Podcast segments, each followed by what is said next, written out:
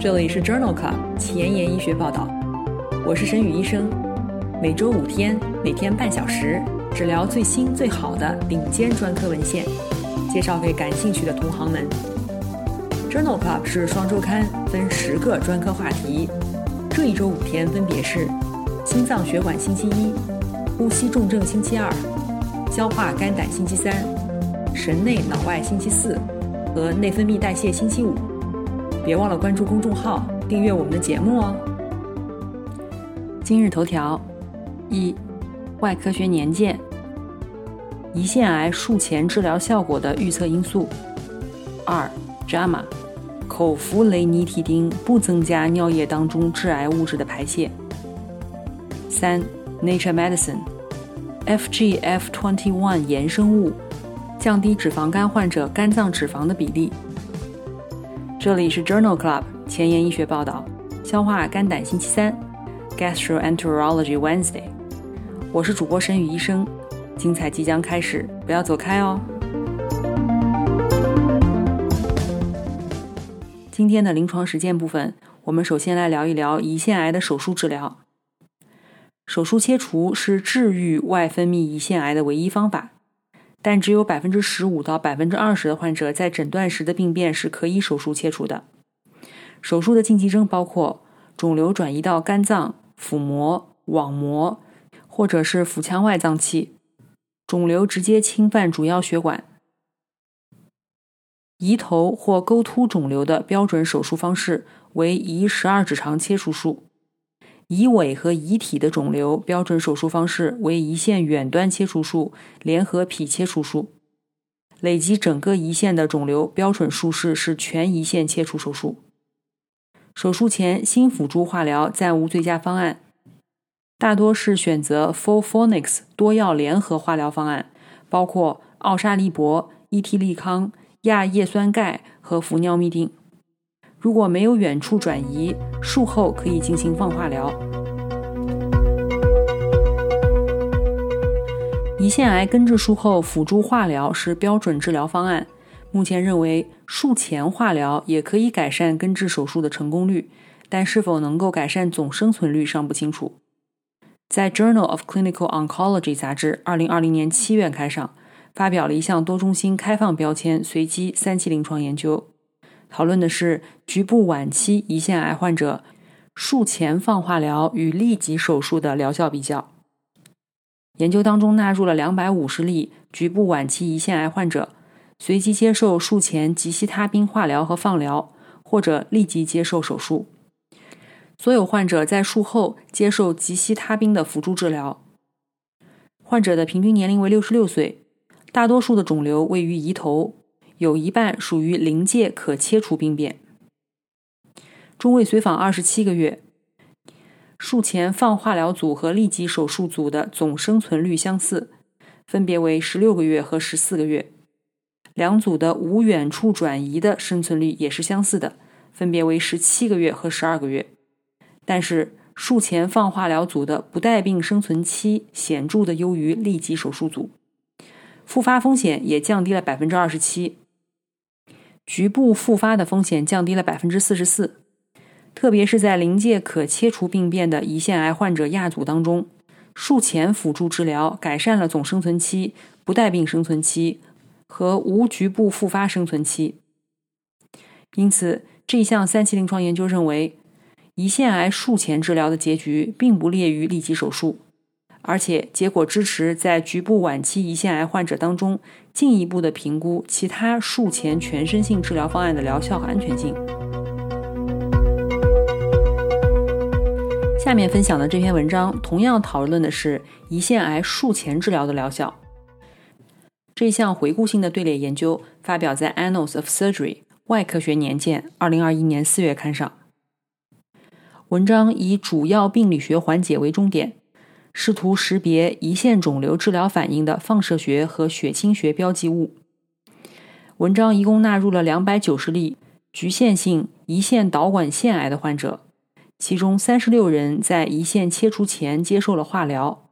有八十七人在手术之前接受了放疗，有一百六十七人接受了术前放化疗。研究当中，百分之十的患者出现了主要病理学缓解，九例完全缓解。在多变量的分析当中，以下因素与病理学缓解相关：治疗前 CA 幺九九水平低，RECIST 标准评价为部分缓解和肿瘤体积缩小。因此，作者认为识别主要病理学缓解标志物有助于制定胰腺导管腺癌术前的治疗策略。下面分享的这篇文章同样是发表在《外科学年鉴》二零二一年八月刊上。这一项回顾性的病例队列研究讨论了胰腺导管腺癌的肿瘤完整切除，不论是否病灶完全切除，与胰腺导管腺癌相关的生存率提高有关。这项研究在两个中心开展，连续纳入了近一千例头部、颈部沟突的胰腺导管腺癌患者。所有患者均接受了开腹胰腺切除手术。根据术中冰冻切片的结果，分为病灶全部整体切除组、部分病灶整体切除和非整体切除组。这三组患者当中的人口统计学、病理以及治疗方案没有显著差异。其中，病灶全部整体切除或者是部分病灶整体切除的患者。总生存期显著高于非整体切除组，分别为二十八个月、二十四个月和十九个月。手术切缘的状态是改善总生存期的独立预测因素。病灶全部整体切除的患者死亡风险降低百分之三十五，部分病灶整体切除组的死亡风险降低百分之三十一。两组患者的围手术期发病率和死亡率没有差异。因此，作者认为。对于接受胰腺切除手术的头部、颈部沟突导管腺癌的患者，肿瘤完整切除可以改善生存期，而且不影响围手术期并发症或者是死亡率。腹腔镜下胰十二指肠切除手术治疗胰腺或者壶腹部肿瘤的有效性和安全性仍然存有争议。这一项多中心开放标签的随机对照研究，目的是比较经验丰富的外科医生实施的开腹胰十二指肠切除术与腹腔镜下十二指肠切除手术的临床结局比较。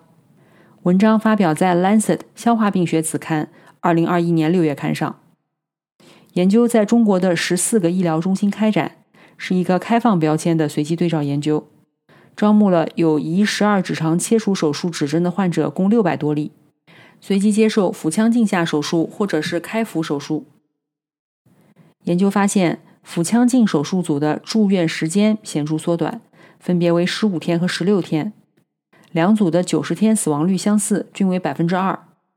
严重并发症的发生率也没有显著差异，分别为百分之二十九和百分之二十三。因此，对于经验丰富的外科医生而言，腹腔镜下胰十二指肠切除手术是安全可行的。与开腹手术相比，腹腔镜的手术住院时间更短，短期并发症死亡率相似。总的来说，腹腔镜下胰十二指肠切除手术的临床获益甚微。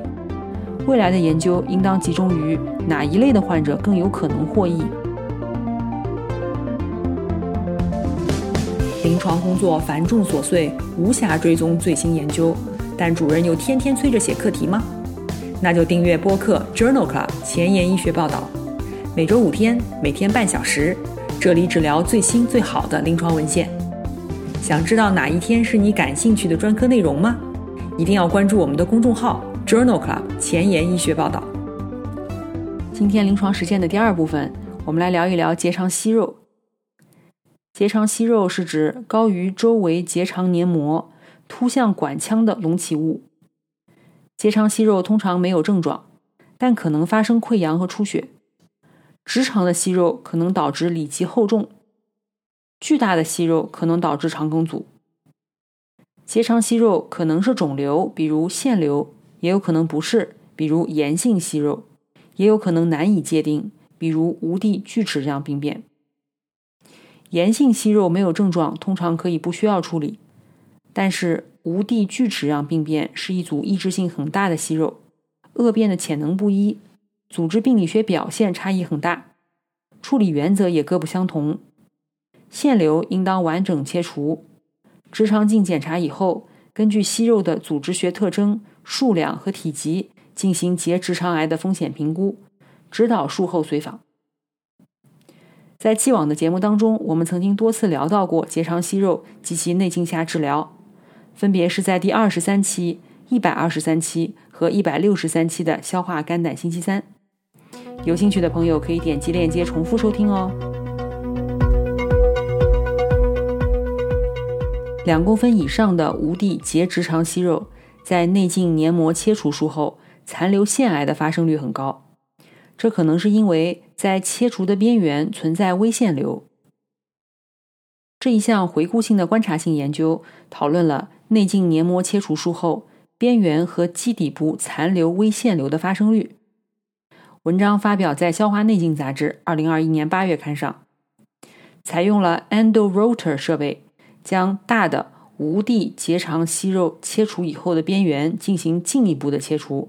用以分析周围残留微腺瘤的发生率。一共有四十一例患者接受了边缘部分的切除，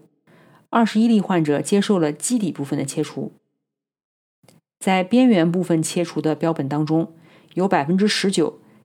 显微镜下可见表面正常的黏膜边缘有残留病变，其中有七例是腺瘤，有一例是锯齿状病变。在基底部部分切除的标本当中。有五例在显微镜下可以看见基底部的残留病变，有两例是残留腺瘤或者是腺瘤复发。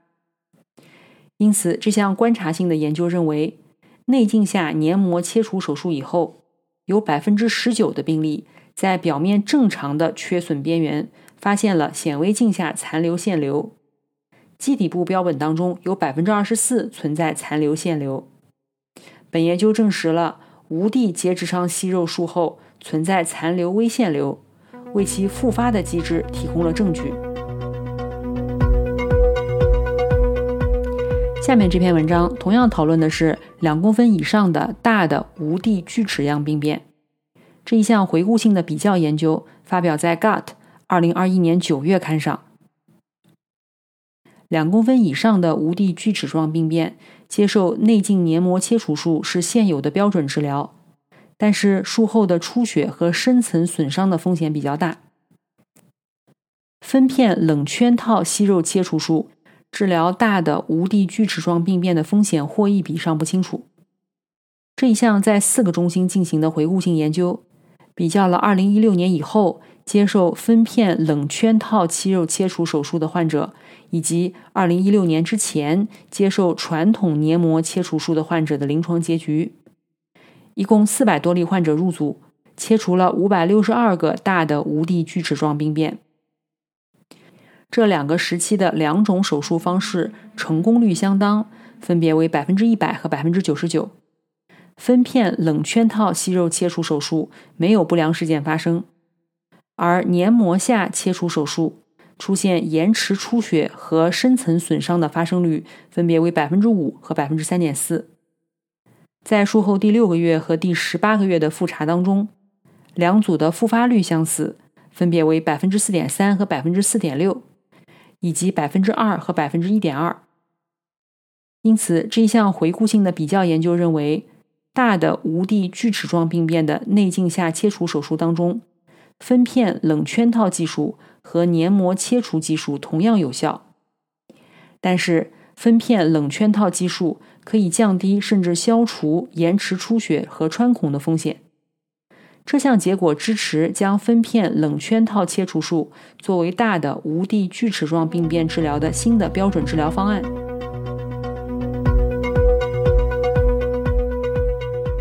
水下内镜黏膜切除手术 （UEMR）。是一种进行无蒂结直肠息肉切除的新策略，在《内镜》杂志二零二一年六月刊上发表了一项系统综述和荟萃分析，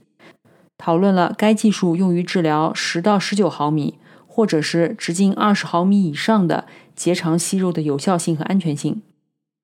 这篇荟萃分析一共包括了十八篇文献和一千一百多例患者的数据。在切除十到十九毫米结肠息肉的时候，水下内镜黏膜切除手术的总体不良事件发生率和残留息肉率分别为百分之三和百分之一点二。略低于二十毫米以上的结肠息肉切除以后的不良事件，或者是残留息肉的比例，分别为百分之四和百分之二。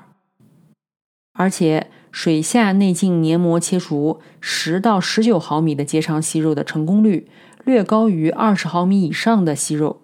分别为百分之九十七和百分之九十二。而且，息肉的整体切除率和 R 零切除率。也优于二十毫米以上的息肉，分别为百分之八十三和百分之三十六。回归分析显示，息肉大小是完整切除率和整块切除率的独立预测因子。因此，作者认为水下内镜黏膜切除手术可以安全有效的用于切除十毫米以上的无蒂结直肠息肉，但是息肉大于二十毫米，则整体切除率较低。在切除大型的带蒂结肠息肉的时候，目前推荐预防性的使用止血钳，预防息肉切除以后的出血。在《消化内镜》杂志2021年7月刊上发表了一项多中心随机对照研究，评价了在切除有蒂大息肉时预防性的使用止血钳的效果。研究纳入了200例患者，被随机分入预防性使用止血夹组和对照组。对照组不在切除之前使用止血夹。研究一共观察到了二十例出血，早发性出血十六例，迟发性出血四例，总的出血发生率为百分之八点四，早发性出血的发生率为百分之六点七。预防性的使用止血夹可以显著的降低总出血率，分别为百分之四点二和百分之十二点六，而且可以降低早发性出血的发生率。分别为百分之二点五和百分之十点九，因此作者认为，大的有蒂的息肉切除前，预防性的使用止血夹，可以显著的降低整体的术后出血和早发出血风险。今天的交叉学科板块，我们来聊一聊雷尼替丁这一项随机临床研究，发表在《JAMA》二零二一年七月刊上。二零一九年。美国食品药物总局 （FDA） 收到一份诉状，认为雷尼替丁当中可能含有致癌物质 N 亚硝基二甲胺 （NDMA），并且提出雷尼替丁可能在人体内转化为 NDMA。有一项小型的临床研究发现，口服雷尼替丁以后，尿液当中 NDMA 的排泄量增加。这一项随机对照研究的目的是比较雷尼替丁与安慰剂对于 NDMA 二十四小时尿排泄量的影响，以及含有亚硝酸盐、硝酸盐和 NDMA 的腌肉饮食是否会影响这一结局。文章纳入了十八例健康参与者，交叉进入以下四个实验组：